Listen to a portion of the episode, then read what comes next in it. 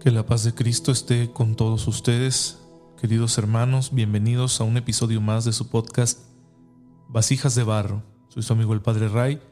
Ya saben que en este podcast estamos explorando la profunda, intrínseca y bella relación que hay entre nuestro desarrollo humano natural y nuestro crecimiento en la vida teologal, en la vida de la fe, la esperanza y la caridad. Porque si bien la gracia es un tesoro, la llevamos en vasijas de barro, como dice San Pablo. Y si no tenemos cuidado con la vasija, este tesoro puede desperdiciarse. Para que no se desperdicie hay que cuidar la vasija y hay que trabajarla y repararla las veces que esto sea necesario. Y miren qué diosidencia, porque el día de hoy es miércoles de ceniza y precisamente la palabra de Dios nos va a hablar de la necesidad de asumir nuestra fe, de vivirla, de vivir nuestras obras de piedad de una forma auténtica desde el corazón, en la intimidad, y no como quien solo está buscando guardar las apariencias. Y precisamente de eso vamos a hablar hoy, porque después de haber abordado en varios episodios este tema del autoconocimiento, después de haber asumido también en otra serie de episodios el tema de la autoestima. Hemos llegado al punto de hablar ahora de la autoposesión, del hacernos dueños de nosotros mismos, que es una tarea de toda la vida, pero necesaria para que como seres humanos y como hijos de Dios vivamos de la forma más plena posible. Dios quiere que nos enseñoremos de nuestra vida, que seamos los señores, los amos, los dueños y que no estemos dominados por ninguna pasión desordenada, por ninguno de esos mecanismos psicológicos que con el paso del tiempo se distorsionan, sino que lo hagamos como seres libres, conscientes, que tomamos decisiones maduras en orden a conseguir la felicidad terrenal, sí, pero también la vida eterna. Y la gracia de Dios quiere ayudarnos a que consigamos esta madurez este señorío de nosotros mismos, este autodominio que es un fruto del Espíritu Santo. Pues bueno, hermanos, para entrar en este tema tenemos que recordar dos cosas. Primero que nada, este lema que nos ha ido acompañando en vasijas de barro, que es el siguiente. Nos conocemos para amarnos y nos amamos para hacernos dueños de nosotros mismos. Esa es la dinámica humana, psicológica, que nosotros hemos alcanzado a comprender y que queremos desarrollar a través de este espacio. De manera que al conocernos podamos amarnos, amar nuestra realidad tal y como está. Pero luego trabajemos de tal forma en nosotros, con nosotros mismos, con nuestra personalidad, que podamos orientarnos hacia esa autoposesión, es decir, hacia el dominio de mí mismo, el autocontrol, aunque es una palabra que puede tener una connotación un poco negativa, pero necesitamos tener control, no un control represivo, sino un control que nos permita regular nuestra vida emocional y afectiva y con ello también nuestra conducta, para que todas esas fuerzas que se encuentran presentes en nuestra naturaleza humana las podamos ir orientando hacia el bien definitivo que es Dios. El Señor nos está esperando al final de nuestras vidas, pues hay que llegar completos. Entonces la autoposesión es ese elemento que nos permitirá dirigir todo lo que somos y tenemos a la consecución de ese fin.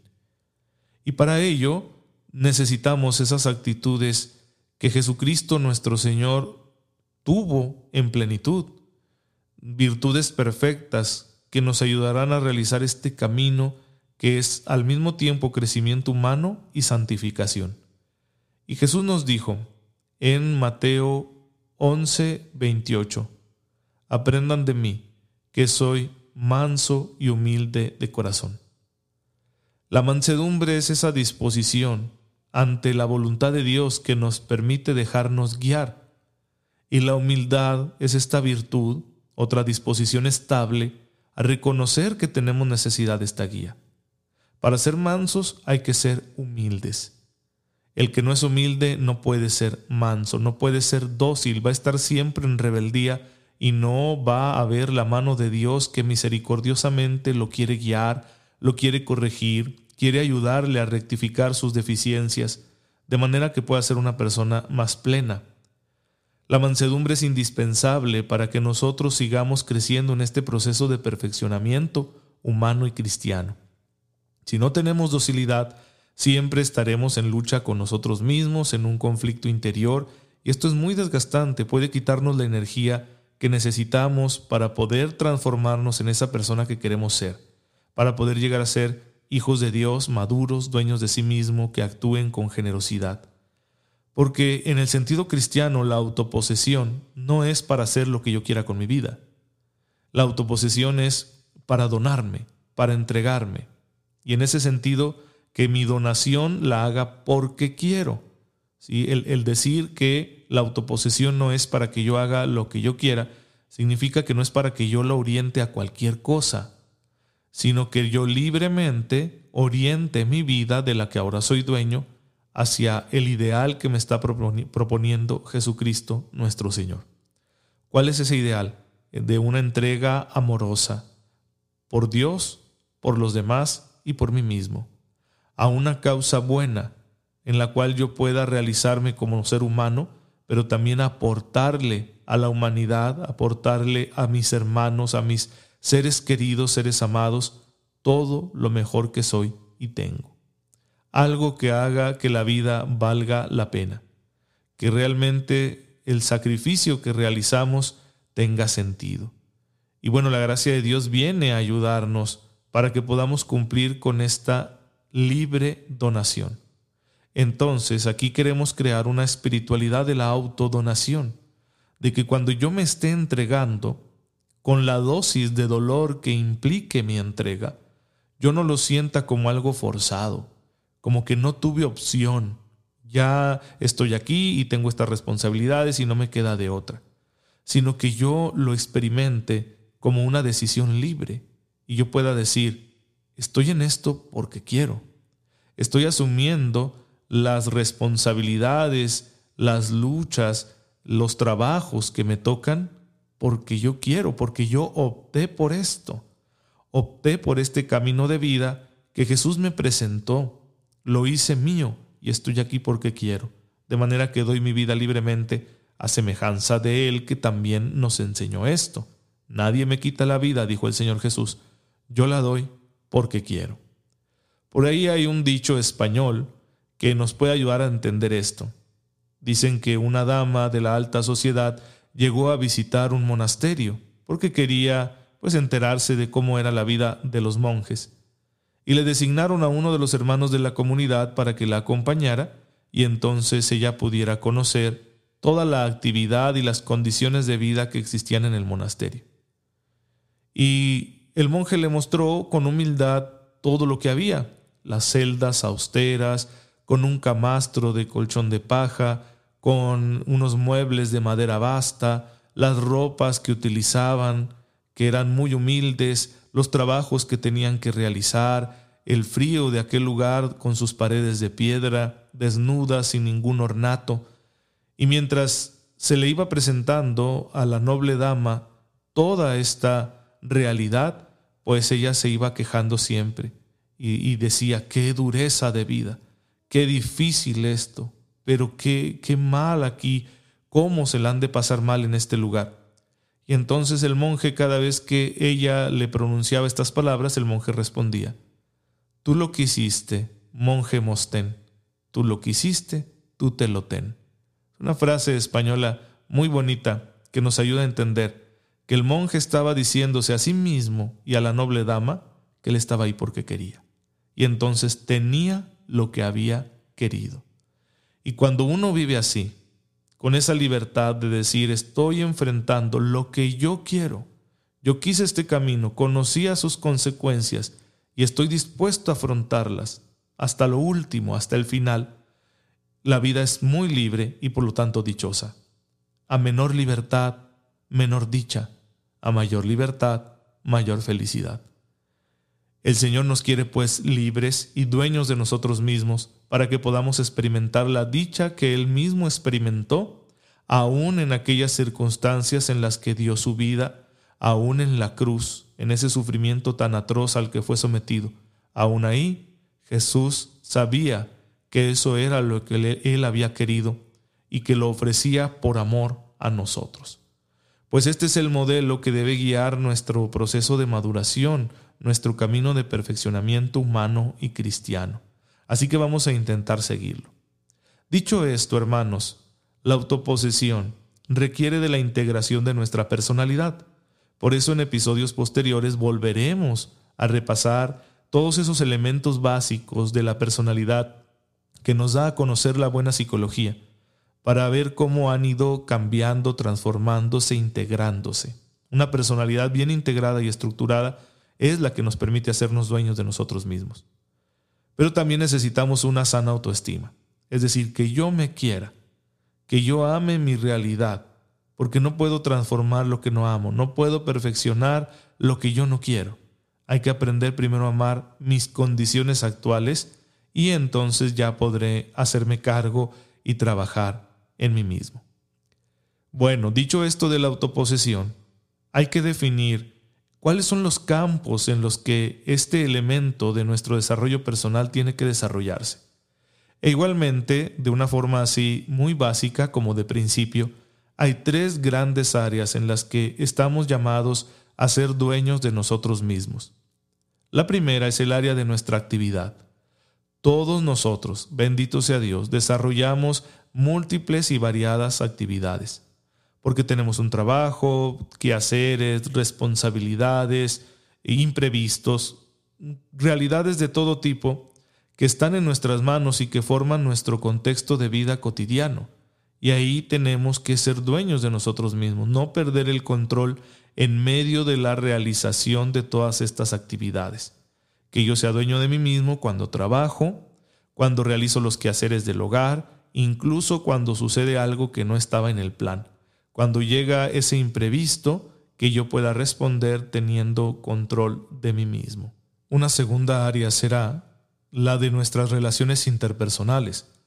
Son de vital importancia, somos seres en relación y nos realizamos precisamente a través de las relaciones de los vínculos afectivos que tenemos con los demás.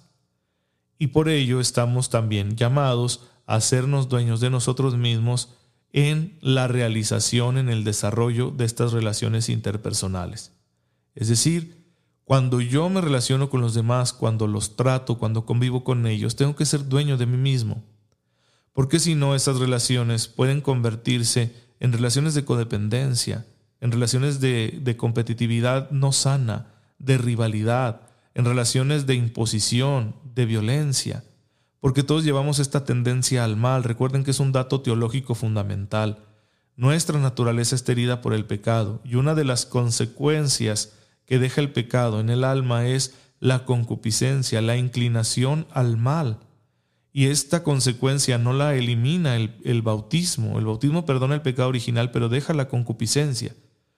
¿Por qué es esto? Porque Dios quiere que nosotros sigamos esforzándonos con humildad para ser partícipes de la salvación que Cristo nos ofrece. Por eso cuando a Jesús le preguntaron que si eran muchos o pocos los que se salvaban, Jesús no, dijo si eran muchos o pocos. Solo respondió, ustedes esfuércense por entrar por la puerta que es estrecha. Así que la concupiscencia es la que hace estrecha la puerta de la salvación y tenemos que esforzarnos para pasar por esta puerta. Pues bien, la concupiscencia se hace presente en todas nuestras potencialidades, también en nuestras relaciones interpersonales. Si no tenemos el cuidado necesario, estas relaciones pueden convertirse en un verdadero campo de batalla, en un infierno, y uno va a terminar lastimando incluso a quienes más ama. Y seremos seguramente lastimados también por otras personas, incluidos los que más nos aman. Es una realidad común a todo el género humano no hay que traumarse con ella, es así, así va a suceder. Aunque los demás no tengan intención de lastimarnos, salimos lastimados. Aunque nosotros no tengamos intención de lastimar, a veces lastimamos. Pero con el crecimiento que vayamos teniendo como hijos de Dios, como seres humanos, sí que podremos hacernos dueños de nosotros mismos para que sean características más positivas las que tengan nuestras relaciones interpersonales. De manera que en este espacio, al hacernos dueños de nosotros mismos, construyamos también unas relaciones más armoniosas con los demás. Y de esta manera, este es un factor que contribuya a nuestra felicidad. Pero hermanos, antes hay otra área más importante en la que tenemos que ser dueños de nosotros mismos. Y es la esfera de nuestra existencia personal, la intimidad de la que todos gozamos. Si en la soledad de mi vida, donde yo convivo solo conmigo mismo, si en ese tiempo que paso a solas conmigo, no soy dueño de mí mismo, sino que mis pensamientos, imaginaciones, deseos u otros elementos que forman parte de mi personalidad toman la posesión y ellos marcan la batuta, no voy a poder ser dueño de mí mismo en las otras dos esferas. En mi actividad y en mis relaciones interpersonales careceré del control suficiente porque no habré sido capaz de poseer mi realidad personal íntima. Primero, la autoposesión tiene que darse en el corazón, en ese universo afectivo que nosotros llevamos dentro, de manera que nuestra existencia individual esté caracterizada por ese dominio de nuestros propios impulsos, de nuestros deseos, de nuestros apetitos sensibles. Que nada de eso se nos salga de control y nos domine, porque no solo tendremos falta de armonía en nuestra intimidad, sino que también en nuestras relaciones con los demás y en nuestra actividad cotidiana. Muchas veces cuando a una persona sus actividades diarias no le están saliendo bien y les está viviendo quizá de una forma tóxica, decimos ahora, o en sus relaciones interpersonales ha caído en la violencia, en la codependencia, en el abuso, etc. La causa se encuentra en esa esfera de la intimidad personal. Es que no se ha hecho dueña de sí misma ahí, en su interior, en el mundo afectivo. No es dueño ni de su corazón. Y por eso se le salen de control sus impulsos, sus deseos, sus pasiones desordenadas a la hora de realizar sus actividades diarias y a la hora de relacionarse con los demás. Por eso está esta frase de el psiquiatra Schneider que nos dice que el neurótico sufre y hace sufrir. Es una verdad obvia y la podemos nosotros interpretar de muchas formas. Podemos decir el que sufre, sufre él y hace sufrir a los demás. El que es infeliz, es infeliz él y hace infelices a los demás. El infeliz crea un mundo de infelicidad. El triste crea un mundo de tristeza. El que se encuentra enojado con la vida, pues crea un mundo así, de ira, de pesimismo, de amargura. Es decir, nuestras actividades y nuestras relaciones interpersonales las vamos a vivir a nuestra imagen y semejanza. Y si mi realidad personal íntima, la que más me debería pertenecer, es una realidad descontrolada de la que no me he hecho dueño yo, pues entonces lo voy a reflejar por fuerza en estas otras dos esferas de mi realización, de mi existencia. Entonces la autoposesión tendrá que comenzar siempre en el corazón, en ese núcleo íntimo que nos hace ser personas únicas, distintas de los demás. Si no somos nosotros mismos en ese espacio sagrado que es nuestra propia interioridad, si no nos hacemos cargo de aquello que está dentro de nosotros, no podremos hacerlo en las realidades exteriores. Recordemos de nuevo las palabras del Señor. Aprendan de mí que soy manso y humilde de corazón. Manso y humilde de corazón, no en la apariencia. Por eso les decía yo que es una diosidencia este episodio, que lo estamos grabando el miércoles de ceniza porque si algo nos dice la palabra de Dios el miércoles de ceniza es que nuestra vida religiosa tenemos que vivirla con autenticidad, no solo en lo público, sino ante todo en lo privado. Por eso Jesús recomienda que prácticas tan buenas como el ayuno, la limona y la oración se hagan en la intimidad, a solas, donde solo Dios es testigo, de manera que lo hagamos por un motivo maduro, real, de verdad, por amor y no para aparentar. Porque si vivimos de apariencias estaremos introduciendo como un doblez en nuestra vida, una hipocresía, una cierta esquizofrenia, en el sentido de que me esfuerzo demasiado por presentarme a los demás como una persona buena o decente o segura de sí misma o exitosa o incluso digna de compasión para que los demás puedan darme ese cariño que yo siento que necesito. Pero en realidad no soy esa persona. Mi verdadero yo está oculto tras esas capas de falsedad que he ido construyendo. De manera que mi conducta exterior va por un lado, pero mi vida interior va por otro. Y si mi vida interior está caracterizada por la inmadurez, por la falta de dominio sobre mí mismo, tarde o temprano, esa falta de dominio va a empezar también a manifestarse en mis acciones externas, en mi manera de presentarme ante los demás, en la configuración de mi conducta. Si no tenemos el cuidado necesario de nosotros mismos, de nuestra propia salud emocional, ese mundo afectivo distorsionado que llevamos dentro va a empezar a manifestarse en nuestra manera de proceder, de vivir y de relacionarnos. Y por eso es que la mayoría de las veces en que hay un fracaso, un fracaso laboral, un fracaso social o un fracaso en lo familiar, en lo matrimonial, tenemos antes un fracaso en la intimidad, una, una derrota en nuestra vida de relación con nosotros mismos, porque ahí alguna pasión dominante ha sido más fuerte que nosotros, nos ha vencido y no ha dejado que nos hagamos dueños de nuestro propio yo. Y por eso fracasamos también en lo demás. Un dato que nos da la psicología y que pone en evidencia esta situación es el llamado test de la golosina.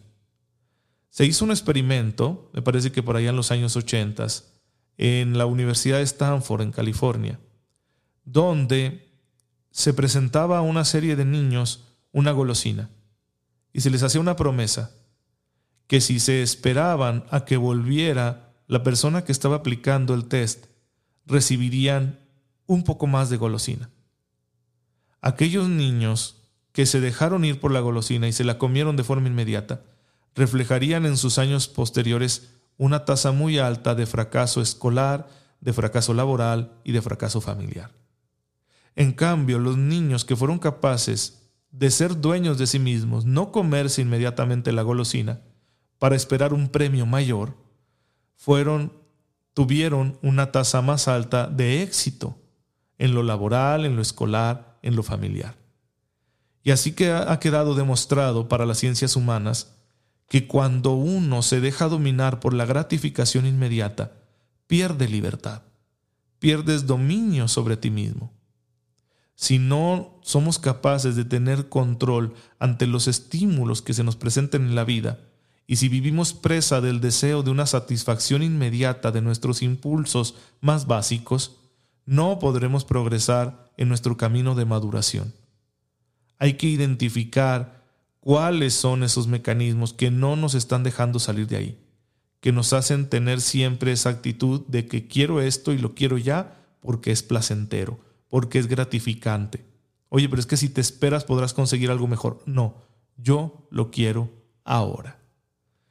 ¿Cuánto fracaso podemos experimentar nosotros cuando nos dejamos llevar por esta fuerza que nos domina y que no nos permite hacernos dueños de nosotros mismos. Pues bueno, hermanos, ahí es donde está el reto. Y claro que también aquí este sentido penitencial de la cuaresma tiene una conexión. Porque la penitencia manifiesta en primer lugar nuestra dependencia de Dios. Al realizar una práctica de penitencia como el ayuno, lo que yo quiero mostrar es que el Señor es primero para mí, antes incluso que la satisfacción de mis necesidades básicas. Sin embargo, también tiene otro componente más cercano a este proceso de maduración humana, que es el siguiente. Cuando yo hago penitencia, por ejemplo, cuando yo ayuno, también estoy haciéndome dueño de mí mismo, para que el hambre o alguna necesidad que yo tenga no sea la que mande, no lleve la batuta en mi vida. Y así puedo conseguir vivir yo mi vida como quiero sin ser esclavo de las gratificaciones inmediatas. Qué importante es conseguir este dominio sobre nosotros mismos. Qué importante es ser libres de ese deseo de gratificación inmediata. Nos va a ayudar muchísimo y se los voy a presentar con tres ejemplos. Primero, pensemos en aquella persona que por razón de sus carencias afectivas o de los problemas que está experimentando, trata de relajarse bebiendo, tomándose una copa. Y esto le ha hecho tener problemas de distinta índole a lo largo de su vida, porque la vida siempre le va a dar motivos para beber. Siempre habrá una pena, siempre habrá un problema, siempre habrá una carencia. Y entonces, como esta persona es incapaz de tolerar la frustración y la ansiedad producida por esas situaciones adversas, pues acude inmediatamente a beber. Al tomarse un trago, se relaja y se olvida, aunque sea momentáneamente, de la situación difícil que está viviendo. Necesita de esa gratificación inmediata para poder seguir con su vida, porque es tan débil en su personalidad que no es capaz de asimilar las contrariedades que la vida le está presentando. Quizá porque no consigue perdonarse algún error, quizá porque no supera el dolor producido por el maltrato de alguna persona, tal vez porque no es capaz de sobrellevar el fracaso de algún proyecto personal que no salió bien. Como sea, la respuesta que está teniendo es bastante inmadura y le resta cada día fuerza de voluntad para poder retomar las riendas de su existencia. Ese es un ejemplo muy claro. Una persona dominada por el alcohol es una persona que no supo salir del deseo de una gratificación inmediata y que a raíz de ello llegó a desarrollar incluso mecanismos adictivos que ahora le están limitando demasiado. Segundo ejemplo, en la relación matrimonial. La pareja, por más que se esté enamorado de ella, por más que sea una persona atractiva, no solo en lo físico, sino en su configuración general, en toda su personalidad, no es una máquina expendedora de consuelos afectivos. De forma que al relacionarse con la pareja, uno no siempre tendrá la oportunidad de recibir una gratificación afectiva inmediata, por muchas razones, porque la persona seguirá experimentando momentos de mal humor, porque en ocasiones estará demasiado concentrada en otras actividades, porque tendrá diferencias con nosotros, porque habrá veces en que esta pareja esté molesta, estén molestos entre ellos, porque habrá situaciones que requerirán una atención urgente y no se podrá volcar toda la atención en la pareja. Bueno, si la otra persona está presa de ese deseo de gratificación inmediata, va a desarrollar una profunda insatisfacción, porque va a querer siempre, aquí y ahora, que le den esa respuesta afectiva, de la cual se ha hecho dependiente. Es una persona que está como muy necesitada, como muy urgida de atención, de afecto, de intimidad, de escucha, etc. Y está bien, es, es una necesidad que todos nosotros podemos experimentar. Sin embargo, si la persona no es capaz de tener control de sí misma, y quiere una respuesta inmediata, va a empezar a presionar y a forzar las cosas. O en su desesperación va a decir, si esta persona que es mi actual pareja, mi cónyuge, no me está dando la gratificación afectiva inmediata que yo necesito, entonces voy a buscarla en otra parte. Y eso es muy peligroso para la estabilidad del matrimonio, para la fidelidad. Y puede que se busque en otra persona lo cual es muy grave, nos podría hacer caer en el adulterio. Pero también puede que se busquen las cosas. Y así el esposo que no encuentra esa respuesta afectiva inmediata en su esposa, pues empieza a buscarlo en los amigos, en las diversiones, en los pasatiempos, en comprar cosas. Y lo mismo le puede suceder a la esposa. Paréntesis, esto no quiere decir que no haya un cierto derecho a pedirle a la pareja esa compensación afectiva. No sé si compensación sea la mejor palabra, pero esa respuesta afectiva. Claro que existe este derecho. ¿Por qué? Porque forma parte de los términos por los cuales se creó el vínculo. Un matrimonio existe, no completamente, pero sí en parte, para que los cónyuges puedan darse ese apoyo, esa recompensa afectiva que todos necesitamos. negarla por un tiempo muy prolongado no solo es un riesgo psicológicamente hablando, es un pecado, porque me comprometí a mostrarle amor, cariño, afecto, comprensión a esta persona. Se cierra el paréntesis. Sin embargo, por las razones aducidas ya antes, no siempre podrá la otra parte darnos esa respuesta de manera inmediata.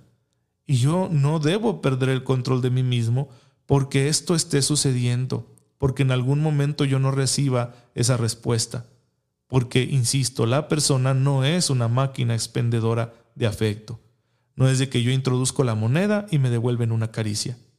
De que yo le hago un cariñito a la persona y entonces siempre me va a responder bien. De que si yo le digo ponme atención, me va a poner atención inmediatamente. Hay que entender que no podemos controlar a los demás y no podemos tratarlos de esta manera. El intercambio de afecto tiene que vivirse siempre de una forma racional, con mucha comprensión, y sí teniendo cuidado de no perder el control de nosotros mismos para estar buscando gratificaciones inmediatas, porque eso es un terreno muy propicio para la infidelidad. Bien, ese es el segundo ejemplo. El tercero es más espiritual y es en relación con Dios. El Señor es el ser más soberano que existe. Dios es un ser libérrimo, es la libertad misma, y yo no puedo imponerle a Dios mi propia voluntad. De manera que en mi vida espiritual, en mi vida como cristiano, en mi crecimiento como hijo de Dios, no siempre el Señor va a responder como yo quiero. Muchas veces su respuesta va a darse en términos diferentes a los que yo esperaría. Siempre mejores podemos confiar en eso, porque Dios sabe mejor que nosotros mismos lo que es bueno para nosotros. Sin embargo, puede que yo, en un sentido subjetivo, experimente esto como si Dios no respondiera ante mis súplicas o mis necesidades. Y me puede llevar esto a un enfriamiento de mi vida espiritual, porque yo estaré orando y no recibo la respuesta que quiero porque yo le pido una cosa al Señor y no me la da, de forma inmediata. Aquí también hay que tener dominio de nosotros mismos, porque si yo espero de Dios una respuesta inmediata y según mis propios términos, pues me voy a sentir muy frustrado, decepcionado, porque no va a ser así. Dios no está para cumplir mis caprichos. Dios no está para hacer lo que yo quiero, sino que es su voluntad la más importante en mi vida. Yo debo estar dispuesto a realizar su voluntad, pero solo la voy a realizar en la medida en que sea dueño de mí mismo. Porque si no tengo control de mí mismo, entonces voy a encontrar dificultades a la hora de mi crecimiento espiritual, ya que ahí también estaré esperando una respuesta gratificante inmediata, y cuando esto no se dé así, me producirá muchísima ansiedad. Hermanos, con estos tres ejemplos he querido ilustrarles lo importante que es darnos cuenta de aquellos momentos o realidades en los que vivimos aún presa de esa búsqueda de gratificaciones inmediatas, porque son signos muy claros de que no hemos conseguido la madurez, de que no hemos conseguido el dominio de nosotros mismos. Y puede darse esto en relación con la comida, en relación con el trabajo, en relación con el dinero, en relación con el alcohol, en relación con cualquier otra sustancia, en relación también con el sexo, con la vida afectiva. Vamos que hasta en la religión podemos caer en esto y utilizar la experiencia religiosa como un consuelo. Me gusta, me es placentero, es una vía de escape y entonces siempre que tengo un problema, lo que yo hago es correr, ¿no? A tener algún, alguna experiencia religiosa. Y eso puede empobrecer muchísimo nuestra vida de fe porque la caricaturizamos y la convertimos en un remedio, cuando la fe no es esto. Qué bueno que la fe nos dé aportes para sanar y solucionar problemas, pero no podemos reducirla a una vía de escape. Ahora bien, hermanos, ¿qué hacer para poder salir de esta esclavitud y hacernos dueños de nosotros mismos? Ya hemos hablado un poco de esto cuando mencionamos en un episodio pasado la necesidad de construir hábitos positivos, buenos hábitos que nos ayuden a darle estructura a nuestra vida personal de manera que podamos conseguir lo que queremos, ser personas de bien, personas maduras, buenos hijos de Dios, que consigan la felicidad auténtica y sobre todo que sigamos participando de la salvación eterna que Dios nos ofrece a través de Jesucristo nuestro Señor. Para ello, para construir estos hábitos, tendremos necesidad de ponernos reglas, de hacer compromisos con nuestra propia conciencia, para aprender a disciplinar y a regular aquellos aspectos de nuestra vida en los que quizá aún estamos demasiado sujetos a ese deseo de compensaciones inmediatas. ¿Cómo hacerle para crear estas reglas que nos ayuden a progresar en nuestro proceso de madurez? Bien, el primer elemento es no trabajar muchas cosas al mismo tiempo. El segundo es que debemos ser flexibles, porque el plan que creemos para generar nuevos hábitos tiene que adaptarse a nuestra realidad, una realidad que tiene cierto grado de desorden. No podemos controlar todos los factores ni todas las cosas que intervienen en nuestra realidad. Por eso muchas veces suceden imprevistos que nos harán cambiar de planes. Así que ese plan que tú tengas para crear buenos hábitos debe ser flexible. Entonces, número uno, no abarcar demasiado. Número dos, que sea flexible. Y número tres, que se realice siempre con una motivación especial. Esta motivación no debe depender de nuestro estado de ánimo, sino de un compromiso moral. Porque el estado de ánimo puede fluctuar, fluctuar por muchas razones, especialmente si tú o yo estamos padeciendo algún trastorno del el estado de ánimo, ya a nivel patológico, o quizá no un trastorno todavía, pero sí tenemos algún rasgo en nuestra personalidad que nos hace ser un poco inestables eh, anímicamente. Bueno, la motivación que tengamos para realizar esos actos repetitivos con los cuales se forma el buen hábito no debe depender de nuestro estado de ánimo, sino de un compromiso moral con nuestra propia conciencia, con nosotros mismos, es decir, ser fieles a la palabra dada. Y si yo dije que iba a estar realizando unos minutos de ejercicio todos los días, cumplirlo. Y si yo hice el compromiso de alimentarme más sanamente cada día, cumplirlo. O si yo hice el compromiso de intentar ser más sereno en mi relación con los demás, debo cumplir ese compromiso, aunque me sienta mal en ocasiones. De igual forma, tendremos que regular nuestro estado de ánimo para que no sea tan difícil poder crear esos buenos hábitos. Y lo interesante aquí es que el buen hábito que se va consiguiendo y el estado de ánimo se van a apoyar recíprocamente. Conforme yo me mantengo firme en mi decisión, en el compromiso que hice conmigo mismo, de establecer una conducta nueva que me permita crear un buen hábito, mi estado de ánimo se va a beneficiar. Porque cuando yo voy madurando, haciéndome dueño de mí mismo, creando esos buenos hábitos, por fuerza mi estado emocional se ve beneficiado, se vuelve más positivo. Y, por consecuencia, un estado de ánimo más positivo contribuirá a que yo siga desarrollando mis buenos hábitos con mayor facilidad. Y bueno, esto, hermanos, nos hace muchísimo bien. Hay que trabajarlo de manera constante. Aquí la constancia será siempre la clave, porque si no, estaremos siempre en esa inestabilidad que es muy frustrante. Recuerden esta analogía, que una gota de agua, por pequeña y débil que parezca, si cae de forma constante sobre la roca, termina perforándola. La constancia es capaz de vencer las mayores dificultades, pues contamos con la gracia de Dios para poder realizar este camino.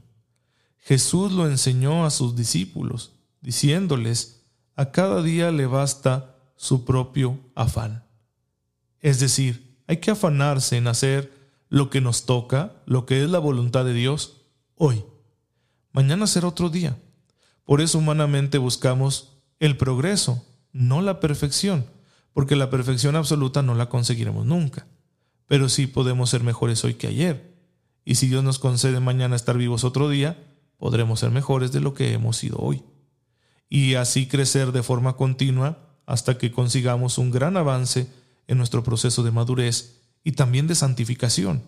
Porque recuerden que todo este trabajo que estamos haciendo lo realizamos para que nuestra naturaleza humana, que es el canal, el instrumento a través del cual fluye la gracia de Dios, esté lo más funcional posible.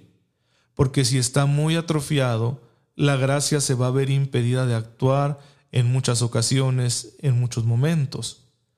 Si nosotros afinamos bien este instrumento, va a producir la música que Dios quiere. Podremos reproducir esas pautas tan bellas que Dios ha escrito con su palabra, las podremos reproducir nosotros en este instrumento que es nuestra vida personal, porque habremos hecho lo necesario para que el canal no esté obstruido y la gracia de Dios navegue por él con completa libertad, transformando toda nuestra existencia y orientándola hacia la vida nueva que Jesucristo nos ha enseñado a vivir. Pues hermanos, este es el camino que estamos siguiendo. Recuerden nuestra frase de siempre. Nos conocemos para amarnos y nos amamos para hacernos dueños de nosotros mismos. Y nos hacemos dueños de nosotros mismos para entregarnos. El que quiera seguir los pasos de Jesús y entregarse, tiene gran necesidad de seguir este camino de desarrollo personal. Así que todos los elementos que aquí hemos ido conociendo a través de estas reflexiones en vasijas de barro, todo aquello que dijimos de los elementos de la personalidad, de nuestro mundo afectivo, nuestras motivaciones, de los mecanismos psicológicos de defensa, de las virtudes que también hemos hablado de ello, y ahora este esquema de creación de hábitos, todo está orientado a que al integrarlo de la mejor manera posible, consigamos ser las personas más maduras y de esta forma la gracia de Dios actúe en nosotros con poder, para que manifieste a Cristo en nosotros. Si dejamos que el Espíritu de Dios trabaje de esta forma en cada uno, en nuestro corazón, la vasija será reparada, su arcilla se verá reforzada, podrá resistir las altas temperaturas y los golpes y no se romperá. Y entonces la gracia de Dios seguirá ahí y podremos llevarla en esta vasija y comunicarla a los demás de una forma eficaz, para que así el mundo sea un lugar mejor donde todos nos dispongamos a ir al cielo. Por bien nuestro y de los demás, necesitamos cuidar esta vasija. Porque si decía el psiquiatra Schneider que el neurótico sufre y hace sufrir, el que es sanado y el que es feliz hace felices a los demás. El que es sanado sana a los demás. El que es redimido redime a los demás. Si nuestra vida es dichosa, si nosotros lo somos, haremos dichosos a los demás. Pues hermanos, tenemos entonces una gran misión. Hagámosla con amor de cara a ese futuro en el que el Señor nos está esperando para darnos la recompensa de su amor eterno. Señor, gracias, porque nos concedes tener posesión de nuestra propia vida, de manera que podamos orientarla hacia los bienes que tú nos presentas en el Evangelio. Ayúdanos con la gracia del Espíritu Santo a poder alcanzar esta meta y experimentarla todos los días de nuestra vida por Jesucristo nuestro Señor. Amén. El Señor esté con ustedes. La bendición de Dios Todopoderoso, Padre, Hijo y Espíritu Santo, descienda sobre ustedes y los acompañe siempre. Muchísimas gracias por estar en sintonía con su servidor. Que Dios los bendiga y recuerden siempre orar por mí como yo lo hago por ustedes. Y así, hermanos, nos salvaremos juntos.